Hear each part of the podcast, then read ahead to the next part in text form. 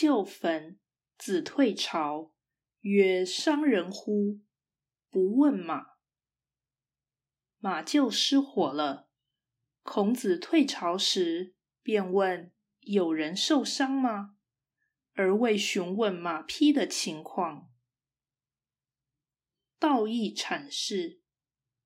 本文显示孔子的公心、仁心与信心，其思想周全而善于权衡。